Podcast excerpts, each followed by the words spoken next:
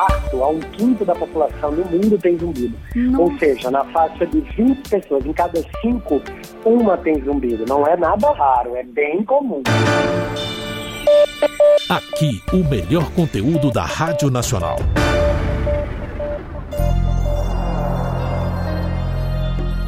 Olá, eu sou Juliana Maia e nesse episódio de podcast vamos falar sobre a hipersensibilidade auditiva e sobre os zumbidos. Eu conversei com o médico do ambulatório de otoneurologia do Departamento de Otorrinolaringologia do Hospital das Clínicas da Faculdade de Medicina da USP, Ítalo Roberto Torres de Medeiros. Segundo ele, os zumbidos afetam cerca de 20% da população, mas nem todo mundo se sente incomodado por eles. Já sobre a hipersensibilidade, Medeiros explicou dois dos tipos mais comuns: a hiperacusia, que é a sensibilidade a sons moderados a baixos, e a misofonia, que é a intolerância a alguns sons geralmente produzidos por humanos, como mastigação e respiração. Então, vem comigo ouvir esse bate-papo.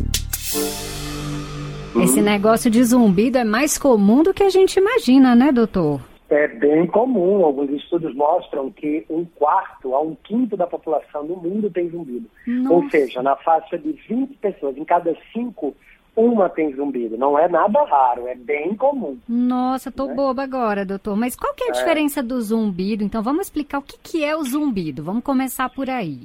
Então, o zumbido é esse som que a gente escuta ou nas orelhas ou na cabeça, é qualquer tipo de som que não foi produzido por um som é, externo, por uma fonte sonora externa, ou seja, é um som que o nossa orelha ou nossa cabeça né, faz e percebe, né, Uhum. porque no fundo, no fundo, é criado pela nossa própria via auditiva. Então, todo zumbido, até que prove o contrário, tem a ver com a via auditiva. Entendi. Tem alguma outra coisa que pode causar o zumbido? Olha, a gente sabe, né, formalmente, que a causa mais importante de qualquer zumbido, a gente chama de zumbidos crônicos, os zumbidos subjetivos, que é aquele chiado como um sh, ou como um né? Esses zumbidos, eles têm muito a ver com a via auditiva, né? Eles têm muito a ver. Então a gente sempre fala que a matriz do zumbido está na via auditiva, na audição da gente. E geralmente está associada a uma perda de audição. Agora, tem muitos fatores que podem contribuir para essa percepção do zumbido. Né? O sistema emocional, a parte metabólica, a parte muscular do pescoço, a parte articular da mordida, da ATM, da articulação temporomandibular. Tá? Então tem uma gama de coisas que estão associadas à percepção desses zumbidos. Uhum. Né? É, então é bem ampla e a investigação, quando a gente pega um paciente com zumbido, tem que abrir bastante o leque para tentar investigar quais são a causa, ou na maioria das vezes, as causas daquele zumbido. E aí a gente vai tentando entender, né? Distúrbios do sono, né? É, é, toxicidade medicamentosa por remédios, tem remédios que podem dar zumbido, mas de alguma forma sempre tem uma associação com a via auditiva. É por isso que o otorrino é, é a especialidade médica né, que conduz o zumbido, que gere, né, que faz a gestão do tratamento é, de um paciente com zumbido. Então, Hã? já respondemos aqui a pergunta da nossa ouvinte Marinha, que está lá no Maranhão, na comunidade Varjota, diz que a irmã dela tem esse zumbido.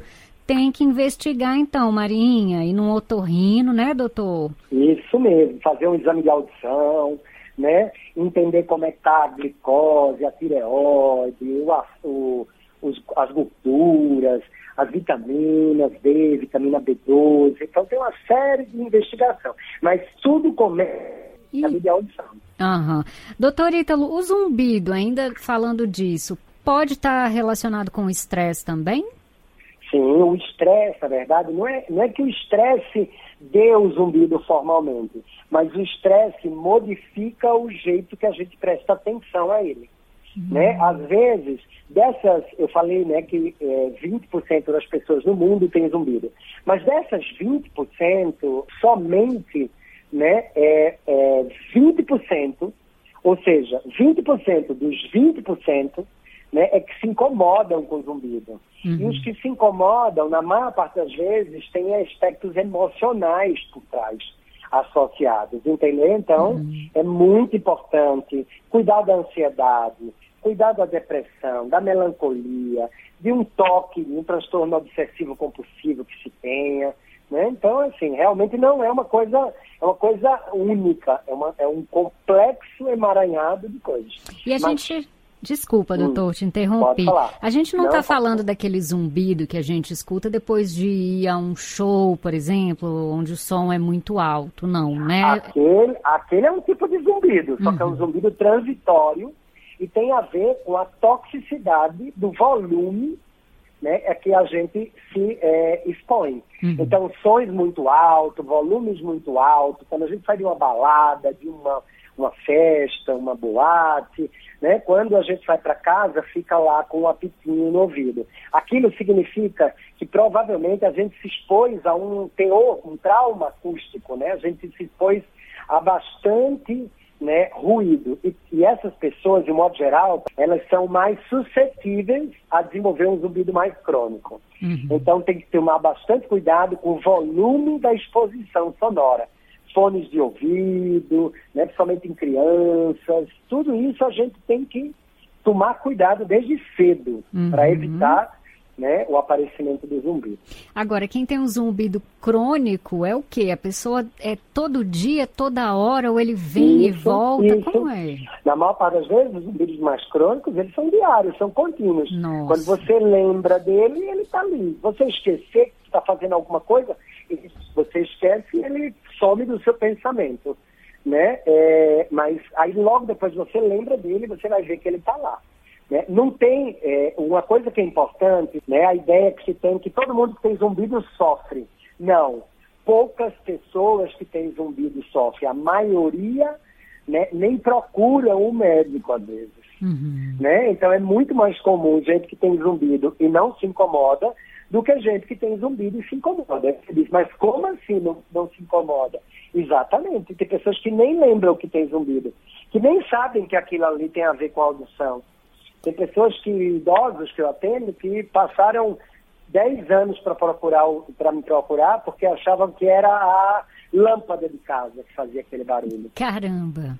Né? Então, não é todo mundo que tem zumbido. E o zumbido, da maior parte das vezes, não é grave. Não quer dizer que ele está presente, né? não quer dizer que ele tenha gravidade. Isso não é uma relação. Alguns são um pouquinho mais sérios e precisam ser investigados. Uhum. De um modo geral, a gente sempre diz que o zumbido que não foi embora é sempre bom procurar um otorrino para investigar. Uhum, né? Perfeito.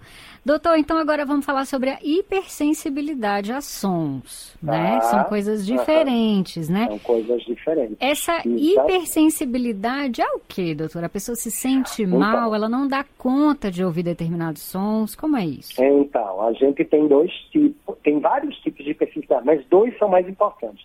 Enquanto o zumbido é aquele sonzinho que você escuta né, escuta mais no silêncio, principalmente, aquele som está na orelha ou na cabeça, né, a hipersensibilidade é assim, ó, o seu ouvido é sensível, né, e os sons que vêm de fora do ambiente, você passa a não tolerar muito bem. Uhum. Você tem uma, diminu uma diminuição da tolerância aos sons.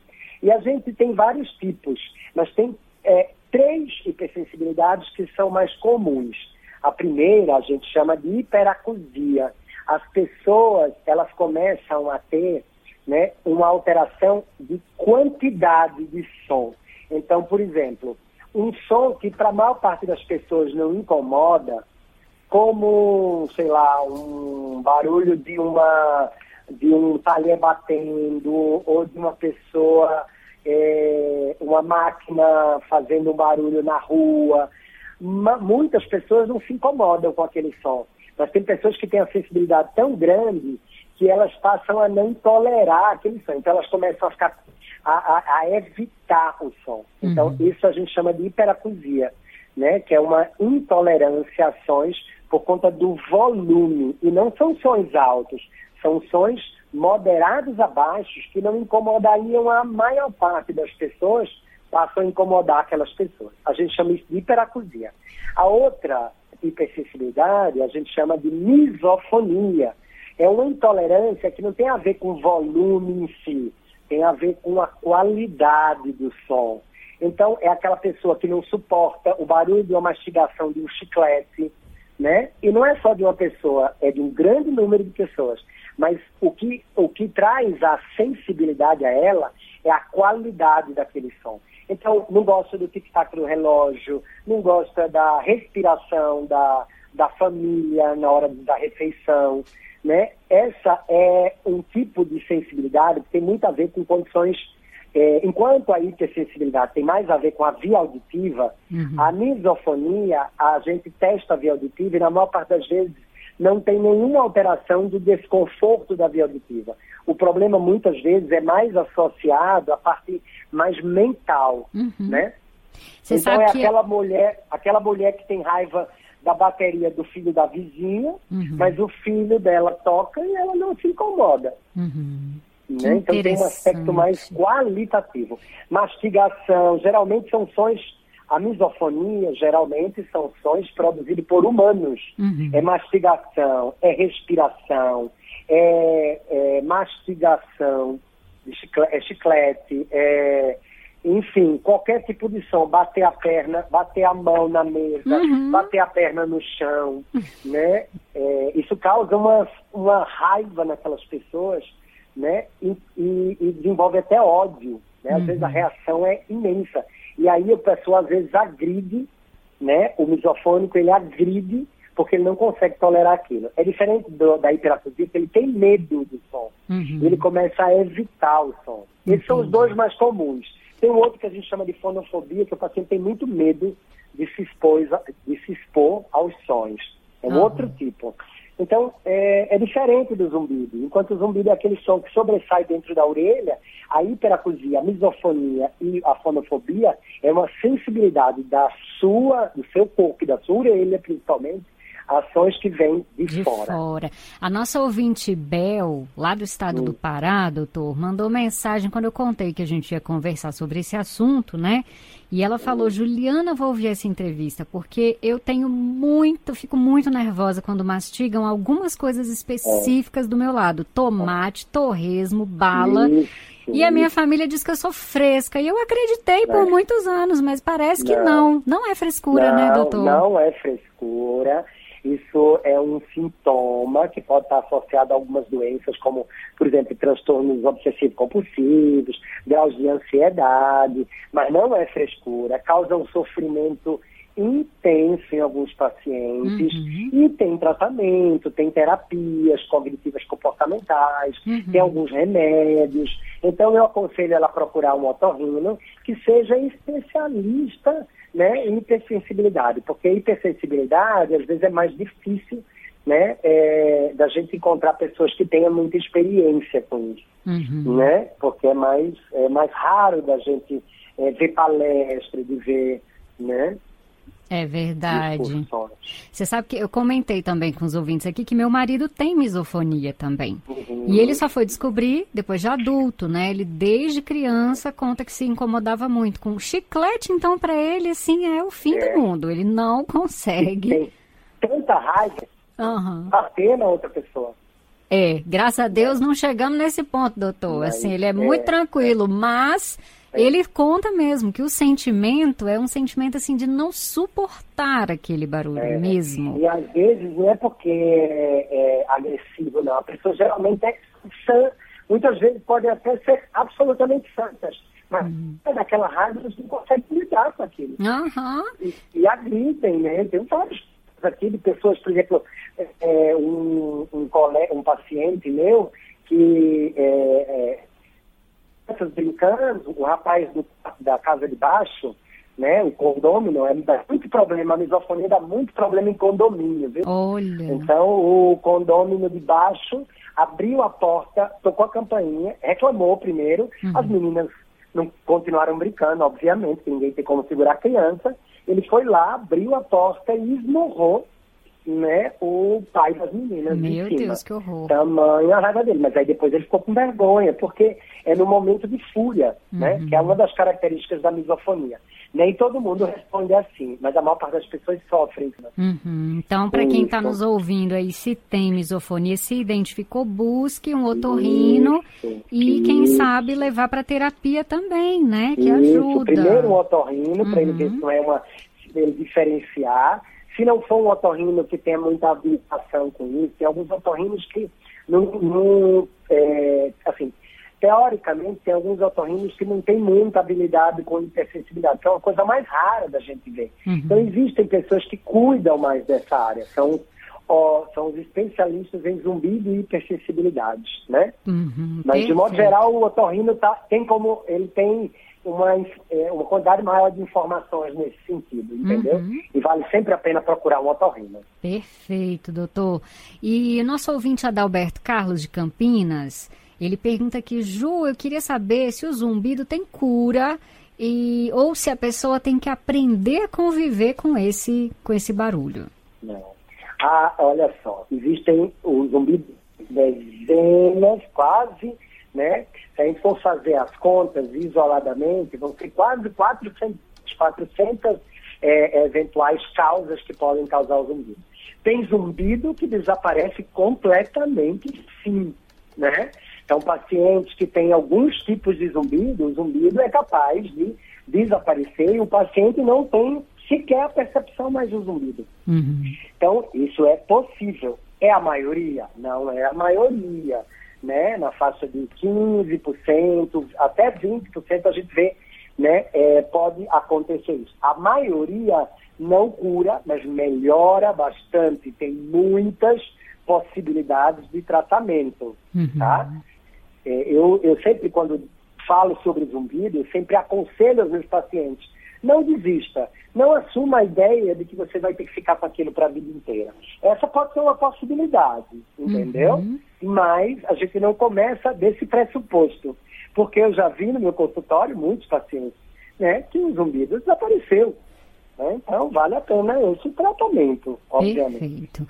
Doutor, aí é verdade que com a pandemia houve uma piora nesses casos? E quando a gente fala em piora, a gente está falando o quê? De mais casos de gente Aham. relatando zumbidos? Ou, quer dizer, não só zumbido, mas a hipersensibilidade? Ou é, uma recorrência maior daqueles que já tinham esses problemas? Veja, a, a gente teve nessa pandemia duas grandes coisas, né? A gente sabe que o Covid está associado a algumas lesões auditivas. Uhum. Então, a gente teve pacientes que desenvolveram zumbido, né? Depois do Covid, desenvolveram perda de audição. Geralmente o zumbido, nesses casos, vem muito associado à perda de audição, tá? Tudo começa com a perda de audição e depois vem o zumbido, tá? É que muitas pessoas não percebem a perda de audição, porque a perda de audição pode ser bem levinha e as pessoas não perceberem, né? É, então, no, o Covid por si só, ele já aumenta a chance de ter lesão na via auditiva.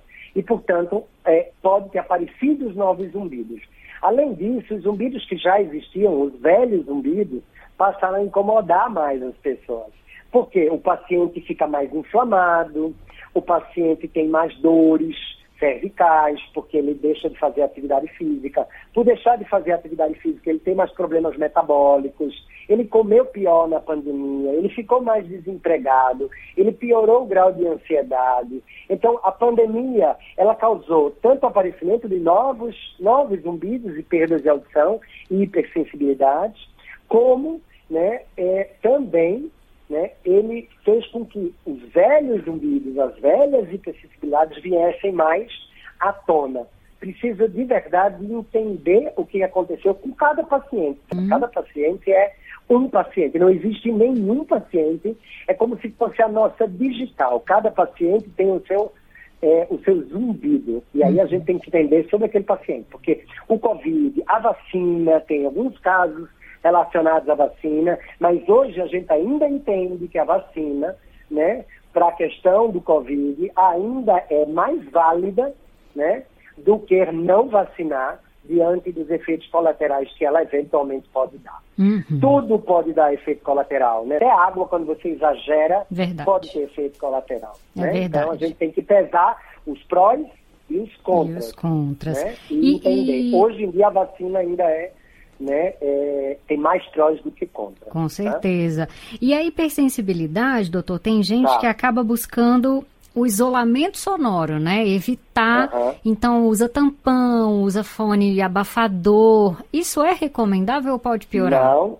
é o contrário. Uhum. Se você né, se protege, por exemplo, a hipersensibilidade, você não deve é, botar fone de ouvido, usar noise canceling, são aqueles protetores, porque você deixa né, o seu cérebro mais ainda aguçado para se sensibilizar ao som. Então, o tratamento, por incrível que pareça, para quem tem hipersensibilidade, é feito com um dos tratamentos que a gente usa, uma terapia sonora. É uma terapia com sons, que a gente começa eles bem baixinho e vai ensinando ao cérebro. Está vendo que você pode escutar sem sofrer? E aí você vai aumentando esse sonzinho aos pouquinhos em aparelhos de audições ou em terapias sonoras no ambiente e o corpo vai ficando cada vez mais resistente ao som. Se você fizer o contrário, botar a janela anti-ruído, não sei o quê, viver dentro de uma redoma, quando você tentar sair dessa redoma, você vai estar hipersensível, mais uhum. sensível do que você tinha, eh, você estava antes. Que interessante, Entendeu? entendi. Então, então o ideal é desensibilizar, né, doutor? Exatamente. Se expor a sons uhum. confortáveis, uhum. baixos, né? E com o tempo você pode até ir aumentando. Existe uma técnica chamada de terapia sonora para isso. Essa né? técnica, ela, ela é com otorrino? É isso que eu te perguntar. Com otorrino, é, na verdade, o otorrino ele é o grande gestor né, é, do, da perda de audição, do zumbi, da hipersensibilidade. A gente tem várias outras áreas que trabalham junto com a gente nos, nas suas áreas de conhecimento, né? A fonoaudióloga, por exemplo, é uma outra profissão, ela não é médica, mas ela é uma, é uma profissão que trabalha fazendo as avaliações auditivas, os exames de audiometria, alguns exames de equilíbrio. Vem, tem uma gama imensa de, de, de né, de coisas que a fonoaudióloga pode fazer. Uhum. E também ela nos ajuda muito nas terapias sonoras, são as terapias com sons, com aparelhos. Então, é uma grande aliada né, do otorrino nesse trabalho aí. É muito importante o papel da fono junto com a otorrina. Mas hoje em dia a gente tem nutricionistas que, que trabalham com zumbido, tem fisioterapeuta que trabalha com pacientes com zumbido. A fisioterapia é uma coisa que cresceu muito nos anos. Hoje em dia a gente tem fisioterapeutas que estão especializados para nos ajudar no tratamento do zumbido. Olha. Então é uma grande equipe, né? que tem uma experiência um pouquinho maior com zumbido, né? E que vai é, trazer. Agora, eu sempre falo, o muito importante é que o otorrino possa ir né, gerenciais. Mas tem físio, tem psiquiatras, tem psicólogas que fazem as PCCs, as terapias é, cognitivas comportamentais, uhum. né, que tem vários estudos mostrando evidências para tratamento das hipersensibilidades, dos zumbidos. Então, na verdade, é assim, em outras palavras, chegar na pessoa certa. Uhum, tá perfeito. É, doutor, só para encerrar aqui, quero. Uhum. Eu até dei risada que a Bel, nossa ouvinte, né, que falou que tem misofonia, falou aqui, Ju, eu sou da paz, nunca agredi ninguém, misericórdia. Deu risada aqui, me falou, mas realmente me incomoda. Eu sei, Belzinha, não, meu marido é também. Mas não é todo mundo, né? Não, meu marido é também mundo, é tranquilo, Bel, mas eu entendi o que o doutor falou, que realmente é uma questão que deixa a pessoa muito muito mexida. E você sabe, doutor, que na terapia, meu marido levou essa questão da misofonia e o, o, o, terapeuta pediu que ele mascasse mais chiclete. Tem a ver com essa desensibilização também? É, essa é uma técnica que eles podem eventualmente usar, o pessoal da terapia cognitiva. Uhum. Mas é que é, um, é, você tem que, na verdade, desensibilizar, né? É, mas com associado geralmente a situações de prazer, uhum. de conforto, para você ressignificar né, aquela, aquela raiva que Entendi. a gente tem com mascar chiclete, entendeu? Entendi. Então, é, isso, desde que seja bem orientado, né, é, isso pode trazer benefícios. Uhum. Né? Mas é assim, não é vai lá e fica mascando chiclete sem parar. Não é isso, tá? Porque isso vai dar mais raiva ainda. Oh, verdade, né? verdade. Então, não é bem assim, tem uma técnica para isso. Então, tá? é buscar ajuda profissional. Ai, doutorita, é... eu adorei nosso bate-papo, foi muito bom, eu viu? Eu agradeço, eu agradeço aí nas suas tardes de, né, de rádio. Então, muito obrigado. Espero que os internautas aí, os, os ouvintes, né, na casa, né, possam procurar ajuda e não desistam não, tem tanta coisa. Eu sempre falo que o único, né, a, a nossa única é, é motivo, né, de estar nessa vida é tentar ser feliz. Então, nunca percam as esperanças de jeito nenhum. Isso mesmo. Sempre tentem. Desistir ah, não é uma certeza, tá mas bom? pode deixar que eu ainda quero assistir filme comendo pipoca com meu marido, doutor, porque hoje em dia ainda não dá. Ele não aí. aguenta não, mas um dia eu chego lá. Um abraço, viu, oh, doutor Ítalo? Um abraço. tchau, tchau. Aqui, o melhor conteúdo da Rádio Nacional.